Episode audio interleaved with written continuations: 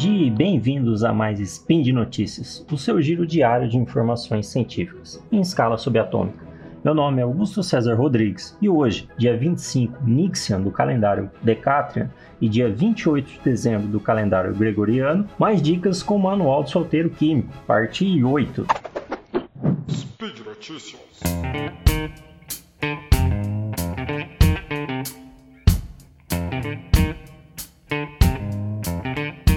Vamos lá, pessoal. Primeira dica: como tirar mais suco do limão e da laranja? Bem, verão chegando aí, todo mundo quer, quer ficar fitness, vai evitar um refrigerante, alguma coisa assim, quer fazer um suco natural. Melhor coisa, um suco de limão, um suco de laranja. Só que se você não tem um espremedor, fica difícil tirar todo o suco da laranja ou do limão. Só espremer na mão, sem fazer nada, você só consegue tirar dois terços do suco existente no limão ou na laranja. Mas tem como a gente melhorar isso, tá? Lembrando que você não está usando um espremedor. Se você tem um espremedor, vai direto nele. Antes de espremer o limão ou a laranja, dois passos. Vamos lá.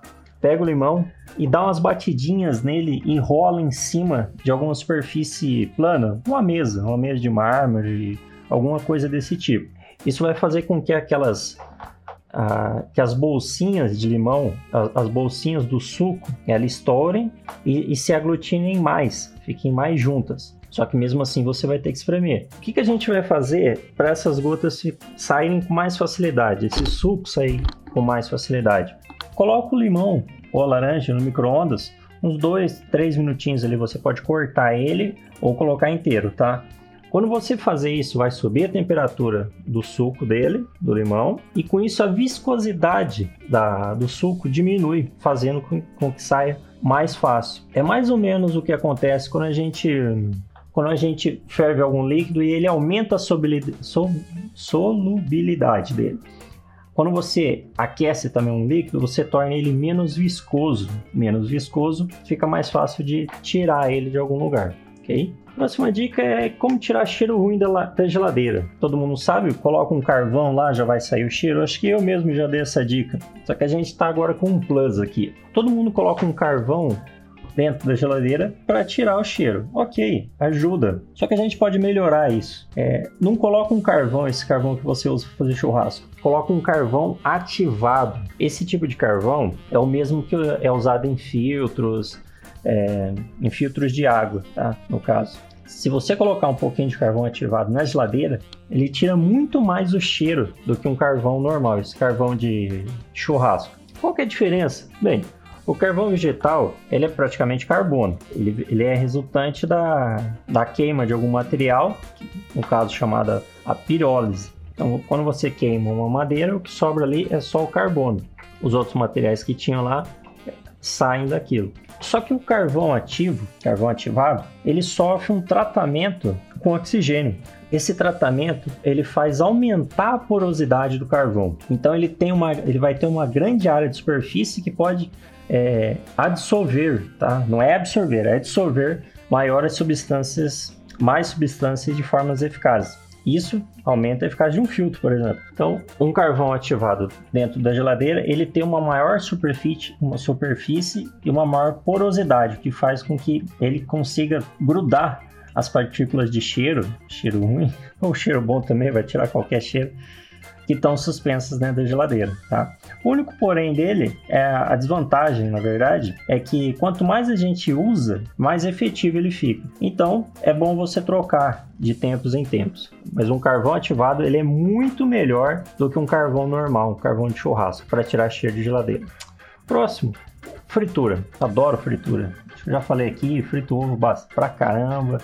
Adoro. Só que a gente tem um problema. É, Acho que todo mundo aqui já foi fazer alguma fritura, espirrou para óleo para todo lugar, até já ensinamos como limpar esse óleo. Só que e se a gente não precisar limpar, por que não sujou? Vamos, vamos entender primeiro por quê, por que, que o óleo espirra, tá? Principalmente quando você coloca água nele. Óleo quente. Isso se deve à diferença do ponto de, de ebulição perdão, do óleo e da água ponto de ebulição do óleo, esse óleo que a gente usa para fritu frituras, é 140 graus Celsius. Já a água, água pura, 100 graus Celsius. Então, é, quando você está fritando algum alimento, existe água ali, existe vapor dentro da, do, do alimento. Quando você esquenta ele no óleo quente, isso faz com que essa água saia dele e entre em contato com o óleo. O óleo a mais de 140 graus, na hora que a água entrar em contato com ele, ela vai vaporizar instantaneamente, formando bolhas. Então a sua pressão ela aumenta muito. Então ela faz com que o óleo que envolve essa bolinha de vapor de água que se formou a estourar, como se fosse uma bexiga mesmo. Quando ela estoura, espirra óleo para todo lugar. Então é a água dos alimentos quando em temperatura alta que faz essas que forma esses espirros. Como é que a gente vai evitar isso? Colocou o óleo na frigideira, em algum outro recipiente, coloca um pouquinho de farinha de trigo. A farinha de trigo vai formar uma camada no fundo, uma camadinha dourada, que quando você colocar o alimento para fritar, ela vai absorver aquela água que saiu do alimento, evitando que ela espirre, forme as bolhas e então espirre. Então, um pouquinho de farinha de trigo no óleo vai evitar muito transtorno, inclusive acidentes aí, tá? Quanto mais fritura você for usar, mais farinha você coloca na, mais farinha de trigo você coloca no óleo, ok? Próximo. Isso daqui é para os marinheiros de primeira viagem, como eu também. Como identificar a qualidade da carne moída pela cor? Já aconteceu às vezes de você vai no supermercado, chega lá tem aquela carne moída vermelha, linda, maravilhosa. Você compra, quando chega em casa ela já tá roxa. E uns dias depois ela vai ficando mais roxa e mais outros dias depois ela chega a ficar marrom. Mas ela tá estragando? O que que acontece? Primeiro, o que dá cor a carne é, é, uma, é uma proteína chamada mioglobina. Essa mioglobina ela tem uma coloração vermelha arroxeada. Então a carne ela tem essa cor vermelha arroxeada. Quando ela começa a entrar em contato com o ar, mais precisamente com o oxigênio do ar, ela começa a oxidar e virar oximioglobina. E aí ela adquire uma tonalidade mais vermelha, nem tanto roxa. Então por isso que às vezes você pega uma carne moída, ela tá vermelhinha por fora. Cortou por dentro, ela tá mais arroxeada, porque por dentro ainda não teve contato com o ar. Então ela tá, ela tá nessa, ela não foi oxidada essa proteína. E a superfície por fora já teve o contato com o ar da embalagem, enfim, do próprio lugar que ela tá. Então ela ficou mais vermelha porque ela foi oxidando. Isso mostra que a carne está ótima.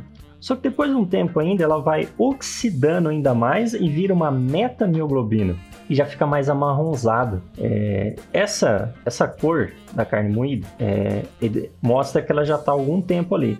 Isso também faz com que ela mude um pouco o cheiro e o gosto também.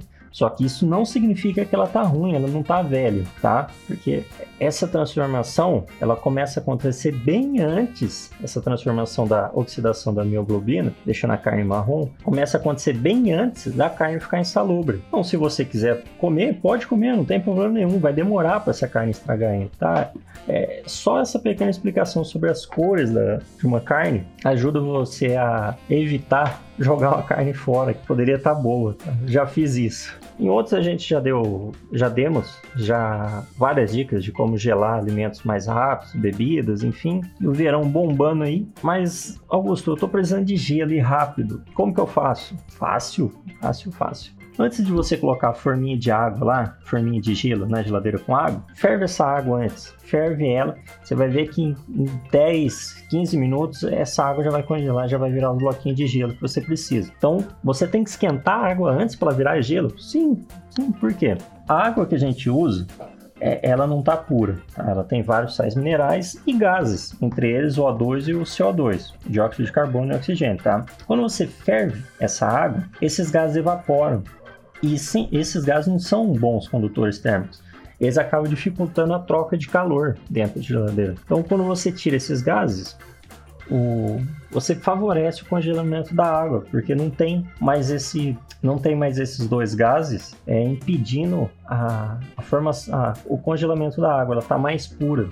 Então, uma água fervida e logo depois colocada na geladeira para formar gelo, ela vai formar gelo bem mais rápido que uma água que você acabou de colocar, acabou de pegar uma torneira e colocar lá, principalmente por causa desses gases, o oxigênio e o dióxido de carbono, que eles não são bons condutores térmicos, e eles impedem o congelamento, eles atrasam o congelamento da água, beleza pessoal? E por hoje é só. Lembra que todos os links comentados estão no post e deixe lá também seu comentário, elogio, crítica, declaração de amor ou beijo para Xuxa. Lembro ainda que esse podcast só é possível acontecer por conta do seu apoio no patronato do SciCast, tanto no Patreon quanto no Padrim. Dê uma conferida nos meus textos lá, Games no Lar, ok? Um grande abraço e até amanhã.